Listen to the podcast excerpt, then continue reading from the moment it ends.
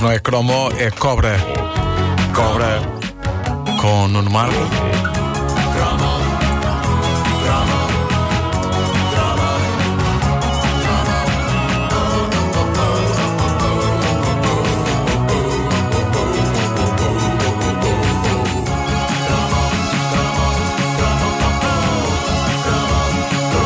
Se este fosse o título de um documentário do National Geographic, eh, tu fugias, eh, Pedro Ribeiro. É No pá, sim, porque cobras eu- têm essa fobia. É o título de um filme do Stallone. Há muito tempo que não tínhamos na caderneta de cromos a visita do tio Stallone. E permitam-me que eu chame tio ao senhor, porque na era croma tínhamos uma relação tão intensa com as grandes figuras do cinema e da TV que há ali quase uma, uma ligação familiar. E ainda por cima, o Sylvester Stallone sempre eh, emanou para mim uma aura gentil e fofinha. Apesar da quantidade de pessoas que ele matava em cada filme. Pá, sim, realmente aquilo era Eh, impressionante. Mas acho que essa aura vem do Rocky, que, apesar de pugilista, era uma figura gentil e fofinha. Era O- É verdade, é verdade. o sim. Rocky chorava, caramba. É, é o- verdade. é o único herói do Stallone que chora. O Rocky chorava. Ah, um Rocky chorava. Linda de Souza. Ah, em, em 1986, Stallone foi protagonista de um dos filmes mais machos da nossa juventude. Tão macho que reza a lenda que ver esse filme fazia crescer pelos no peito. O filme de que vos falo era um verdadeiro mata-bicho cinematográfico. Uma aguardente rasca, mas irresistível, onde Stallone fazia o papel de um polícia tão duro, mas tão duro, que ficávamos com a sensação de que ele, sozinho, talvez conseguisse resolver o crime no planeta todo. Sozinho. Falo, evidentemente, desse protagonista que é Marion Cobretti, o irredutível herói do filme Cobra. Se o crime era uma doença, ele era a cura. Portanto, era um supositório, no fundo. No fundo era, que dar um supositório. Eu não sei se vocês se lembram do início do filme. É o tipo de início de filme que nunca se esquece. Ah, embora o tempo se encarregue de mudar ligeiramente as sensações que nos provoca. Eu lembro-me que quando vi Cobra pela primeira vez e vi-o ah, na maneira ideal dele ser visto, que não era no cinema, Cobra emanava uma energia chunga que pedia que fosse visto em cassete. Este pedia para ser visto em cassete, com um grupo de amigos. Mas eh, lembro-me que, eh, quando vi Cobra pela primeira vez, foi em casa de um amigo meu, com um grupo, eh, eu achei que o arranque do filme era a coisa mais sublime de sempre, porque. Aparecia em fundo negro e em letras vermelhas o nome Sylvester Stallone. Depois, grande plano da cabeça de cobra que ele tinha pintada na pistola. Depois, uma mão com uma luva preta agarra essa pistola.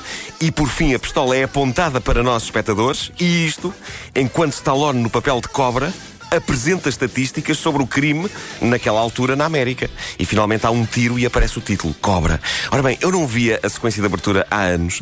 E a questão é que, eh, onde o tom de voz do Stallone há anos me parecia poderoso e ameaçador, agora parece-me doente.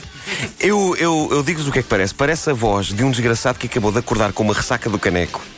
E obrigaram-no a ler estatísticas, que é uma coisa que não se faz a ninguém que acabou de acordar com uma ressaca do caneco. Nós vamos ouvir a entrada do Cobra. Há muita gente que possivelmente não a ouve desde os anos 80, mas ouçam-na agora e, e vejam o que é que acham disto. In America, there's a burglary every 11 seconds. An armed robbery every 65 seconds. A violent crime every 25 seconds.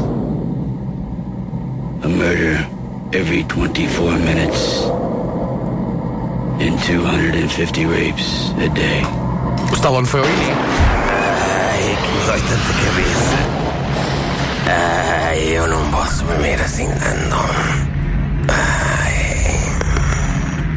O que é certo é que, eh, na altura, Cobra fez furor. Digamos que não fez furor no sentido Festival de Cannes do termo, mas pelo menos na escola secundária de Benfica eh, tornou-se na obra-prima favorita dos rapazes em 86. As miúdas eh, não iam ver Cobra. Não Sabes, iam. tu sabes que eu gostava Ah, desse tipo ias, de filmes. tu ias, não, mas por acaso Cobra não tem assim grandes memórias. Não, não, Cobra não- era macho demais até para ti que gostavas de ver. Chuck Norris. Sim.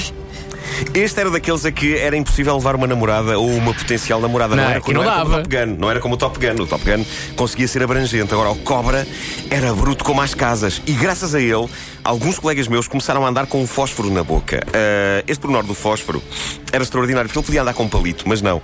Eu imagino o Stallone a pensar: um palito não é suficientemente macho para este tipo palitar os dentes. Não.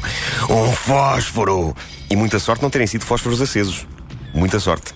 Agora, eu vou dizer-vos uma coisa ah, chocante. Este filme, quando estreou, ah, fartou-se de levar tareia dos críticos, mas ao rever algumas cenas ontem, para fazer este cromo, eu digo-vos, sem ironias, que o Stallone está incrivelmente bem nisto. Não. É que não é assim tão fácil criar a personagem do maior macho do universo. Tem muito detalhe. É uma interpretação cheia de rendilhado. Não é, epá, não é, E não é. há- há Agora imaginei cena- o Stallone a fazer bilros. Sim, é, não, é, é quase, isto é quase Bill Russo da masculinidade. Ah, há, há uma cena que, que podem ver no YouTube em que o Stallone enche a personagem do Cobra com tantos pequenos detalhes que aquilo é genial. É uma cena em que ele chega à casa, ele não tira os óculos escuros dentro de casa, mantém, eh, eh, vai ao frigorífico, tira de lá um pedaço de pizza com dias, corta um bocado da pizza usando uma tesoura enorme e não uma faquinha. E por fim, liga à televisão usando o comando da TV quase como se fosse uma arma. Ele aponta assim o comando. Trás. É bom demais. Eu ontem dei por mim a tentar isto em casa. Resultado? Sábios, sábios ensinamentos de Stallone. E, e acho que impressionei a minha mulher. Ela de repente olhou para mim e tipo, sim senhor. Agora confirma-se, é um homem. A, a- a questão da tesoura é importante. Isto de cortar a pizza com uma tesoura só tem efeito macho se a tesoura for de facto grande. O meu conselho é que usem uma tesoura de podar. Se usarem uma de cortar as unhas é ridículo. Além de que vão demorar muito a cortar a exato, pizza. exato, demora imenso tempo. E sai em curva, não é? Porque as das unhas têm aquela curvinha Claro, na claro. lâmina. Homem que é cobra, corta a pizza com pouco mais que uma tesourada só.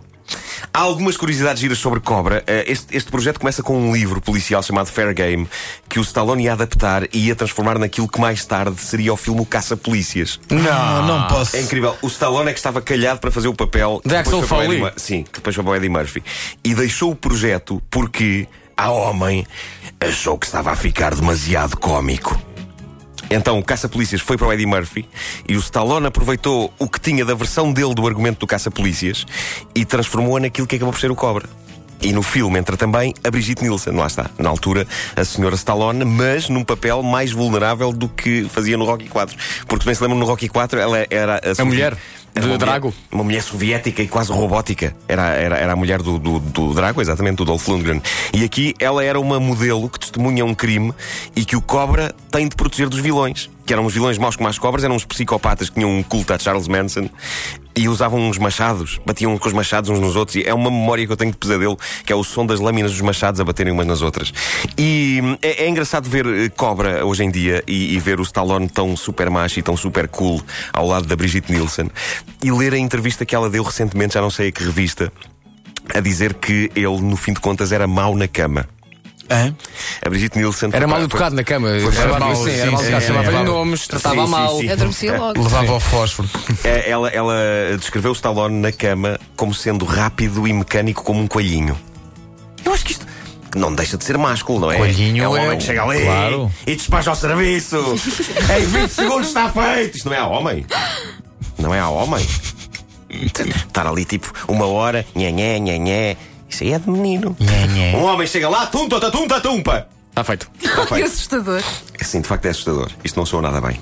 A Cobra ah, deu ainda origem a um popular jogo do ZX Spectrum, que era difícil de jogar que se fartava, em que controlávamos um pequeno Stallone saltitando de plataforma em plataforma, disparando contra meliantes e desviando-se de balas e de projéteis de bazuca. Literalmente, aquilo é que era realismo. hein? Basicamente, quando víamos a bala ou o projétil, tínhamos tempo de nos pôr de cócoras para a bala passar por cima. Projétil- Ah, isso acontece Ah, muito. é uma coisa que se faz muito na vida real, não é? Na guerra contra o crime. É, Põe lá a é- bala, põe-te cócoras! Ok, mas, já mas, o jogo, mas o jogo era viciante. O jogo O era difícil, mas incrível. era viciante. E uma, uma das coisas inesquecíveis do jogo era a música que tocava assim que o jogo entrava, que era esta.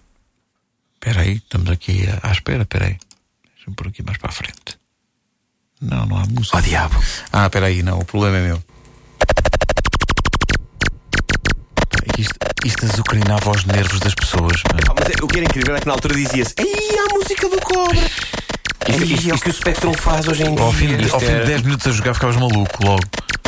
era considerada uma das melhores que um jogo do Spectrum já tinha tido. É, pá, como é que é Uma possível? coisa, o David Guetta pegava nisto e fazia isso. Não era? Verdade.